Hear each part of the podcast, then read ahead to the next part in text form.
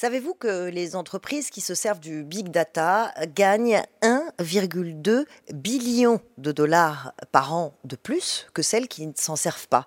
Euh, Le data, c'est l'économie de demain et même celle d'aujourd'hui.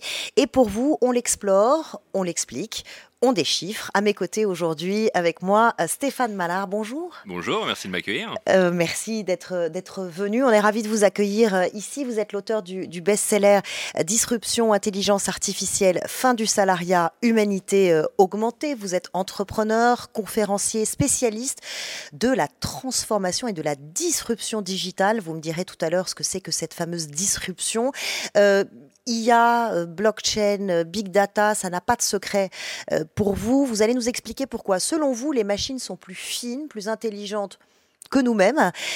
pourquoi, plutôt que d'en avoir peur, il faut au contraire s'y habituer, l'intégrer, et que c'est pour le bien de l'humanité. Alors ça, on a vraiment envie de le savoir. en tout cas, vous vous qualifiez de dataphile. pourquoi vous avez autant d'intérêt pour la data? Qu'est-ce qui vous intéresse là-dedans? Alors tout simplement parce qu'on est en train de vivre une révolution, on parle même aux États-Unis de disruption, tellement on change de paradigme avec la data. Quelle est la différence entre une révolution et une disruption? Eh ben, Une révolution, au sens étymologique, c'est juste un tour, comme celle du Soleil. Alors qu'en réalité, une disruption, cette fois-ci, c'est quelque chose qu'on ne maîtrise pas forcément parce que euh, ça arrive de manière inattendue, très rapide, et surtout parce que c'est une idéologie il y a une volonté maintenant dans la Silicon Valley de rendre obsolète tout ce qui nous entoure, nos manières de faire, de penser, de communiquer, etc., en utilisant les nouvelles technologies. Mhm. C'est plutôt ça la disruption, et c'est un mot courant en anglais. D'accord. Alors pourquoi ces data, justement, bah, disrupt, pour, euh, pour faire du, du, du franglais, et changent absolument tout?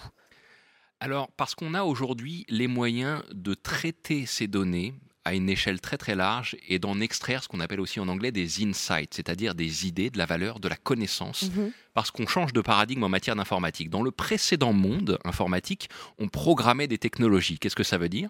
Bah, Ça veut dire que lorsque vous cliquez sur un bouton sur votre machine, votre téléphone, ce qui se passe, c'est programmé. Dans le monde dans lequel on entre, ces technologies ne sont plus programmées, elles sont entraînées cest c'est comme votre cerveau ou celui d'un bébé. On vous apprend des choses et en fonction des données de l'environnement, vous changez votre comportement, vous changez votre réaction et vous apprenez au passage. Est-ce que vous allez jusqu'à dire qu'elles ont euh, peut-être pas un comportement autonome, mais elles ont leur propre comportement, c'est-à-dire qu'elles aussi sont apprenantes? Alors, c'est la différence entre l'ancien paradigme et le nouveau, c'est que les nouvelles technologies sont effectivement apprenantes. On parle, lorsqu'on parle d'intelligence artificielle, notamment de deep learning, c'est qu'on va nourrir ces technologies avec des données et qu'en fonction des données, elles vont modifier leur comportement. C'est notamment grâce à ça qu'aujourd'hui, on est capable d'apprendre à des machines à reconnaître des cancers sur des mhm. images médicales. On va nourrir l'algorithme avec des photos de cancer, lui dire là-dessus il y en a un, là-dessus il n'y en a pas. Et plus on lui donne d'exemples, plus elle apprend à reconnaître ce qu'est un cancer. Euh, justement, les, les, applications, on a envie que vous nous donniez euh, des exemples concrets. Pourquoi ces nouvelles data apprenantes, euh, quels impacts elles ont dans, dans, dans quel domaine, par exemple? Alors, c'est un petit peu lorsqu'on. Euh, c'est le même parallèle que lorsqu'on parle de l'électricité ou d'Internet. Mhm. C'est un changement de paradigme, donc ça concerne tous les domaines sans exception, dans votre vie personnelle et dans votre vie professionnelle. Vous avez bien vu que des ordinateurs, il y en a partout, des smartphones, mhm. il y en a partout, des applications, il y en a sur tout. Ça sera la même chose sur les data, parce que tout ce que vous faites dans votre journée avec votre cerveau, c'est que vous traitez de la data. Lorsque vous attrapez un objet, votre cerveau, il calcule statistiquement, inconsciemment, comment il va attraper l'objet, la position dans l'espace, etc. Mais c'est inconscient. Mm. Eh ben, on va faire la même chose avec des données. Lorsque vous prenez une décision, vous traitez de la data. Eh ben, on fait faire la même chose par des machines aujourd'hui. Dans quel secteur euh, c'est déjà le plus pertinent ou ce serait le plus pertinent? Alors aujourd'hui, il y a beaucoup d'argent qui est mis sur la table dans la médecine. Je citais l'exemple des cancers, mais ça va être le cas sur le diagnostic. On va faire du diagnostic beaucoup mieux avec des machines que mhm. des médecins. Alors c'est toujours pareil, hein. dans un premier temps, le médecin va apprendre à la machine, la machine va atteindre le niveau de performance du médecin, puis le médecin validera que la machine ne s'est pas trompée. Mais dans un deuxième temps, la machine ira plus loin que le médecin et verra des choses que le médecin n'a pas vues mais ça va être le cas encore une fois dans tous les secteurs sans exception. Alors c'est ce plus loin euh, sur lequel je voudrais qu'on s'arrête un instant, parce que pour ceux qui nous écoutent, pour ceux qui nous regardent, euh, pour le grand public, ça, nourrit un tas de, fantasmes. En gros, la question qu'on se pose tous, c'est est-ce que la machine va dépasser l'homme euh, ou pas? Vous, vous dites que les machines font mieux, qu'elles sont plus fines. Il y a d'autres spécialistes de l'intelligence artificielle qui disent non, attention, n'allons pas aussi loin. vous, vous dites dites oui, oui, elles sont plus fines et plus intelligentes Alors, il faut être, il faut être très clair là-dessus. Les machines ne font pas tout mieux que nous, mais elles font de plus en plus de choses aussi bien, voire mieux que nous. Et ma conviction... Mieux comment, par exemple? Eh ben, Vous savez, sur une calculatrice, la machine calcule mieux que vous depuis toujours. Elle va un plus tableur vite. Excel, et puis surtout, elle fait pas d'erreur. Mieux que vous depuis toujours, depuis que ça existe. Oui, mais c'est des maths, c'est des chiffres, c'est pas des, des, des- des diagnostics médicaux, par exemple. Mais un diagnostic médical, c'est un algorithme, c'est comme une recette de cuisine. Dans une Mhm. recette, vous prenez des ingrédients, vous les mélangez dans le bon ordre, il y a un processus à suivre. Lorsque vous prenez une décision, que ce soit pour acheter un appart, se marier ou, ou que sais-je, ou aller en vacances, c'est un algorithme. Il y a un processus avec des étapes. Mais c'est un ça- algorithme où il y a de l'intuition, de l'émotion. Mais l'intuition, c'est un algorithme. C'est juste que vous ne savez pas expliquer quel cheminement vous avez pris, mais dans votre cerveau, ça penche plus d'un côté que de l'autre, parce que vous avez un réseau de neurones plus stimulé qu'un autre. Mhm. C'est- la même chose. Ce qu'il faut dire, c'est qu'il y a des sujets sur lesquels la machine est meilleure que nous. Je prenais l'exemple des calculs, des calculatrices, mais ça va être le cas sur des choses beaucoup plus subtiles. Vous parliez de l'intuition, c'est le cas de la créativité.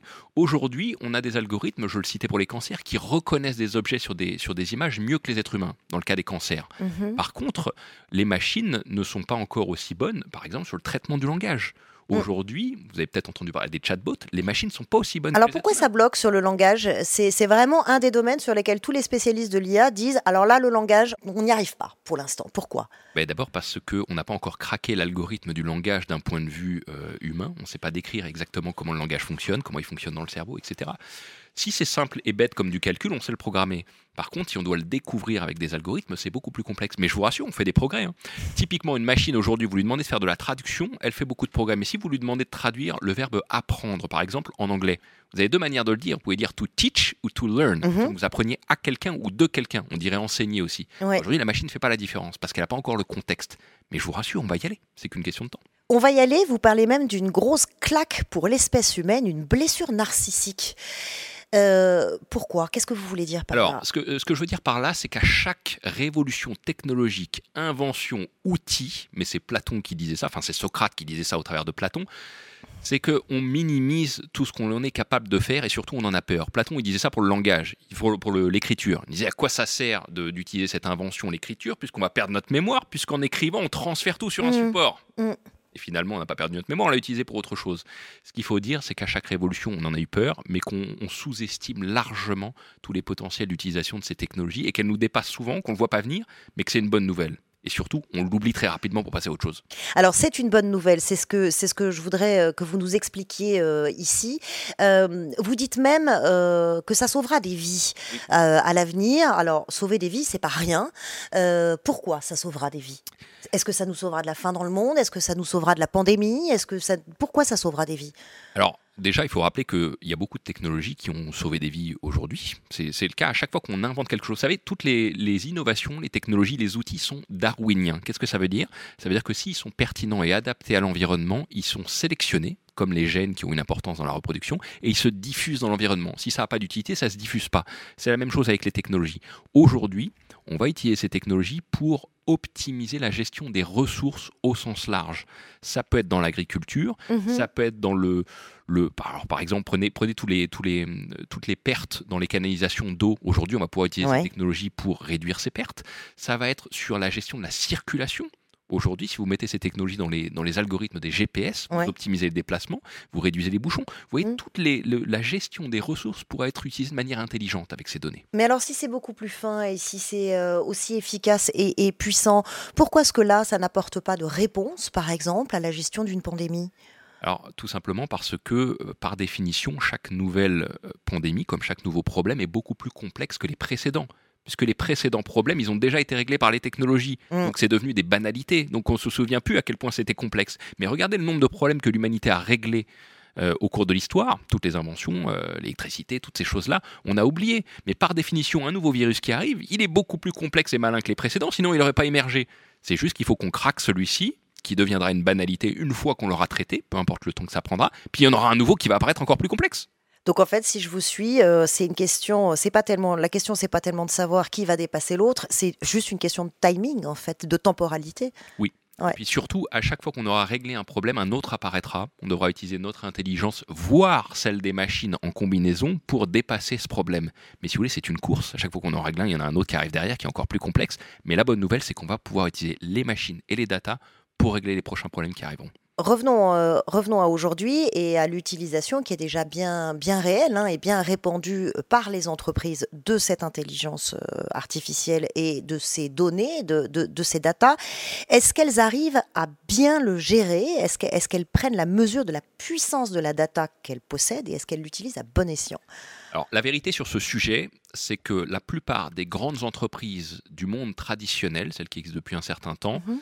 sont pour la plupart peu capables, j'allais dire incapables, mais peu capables de traiter les données et de dépasser euh, ce qu'elles ce qu'elles font aujourd'hui. Mhm. Elles ont compris qu'il y avait un enjeu considérable, mais la plupart ont des systèmes d'information très complexes et surtout elles ne savent pas quoi faire avec ces datas.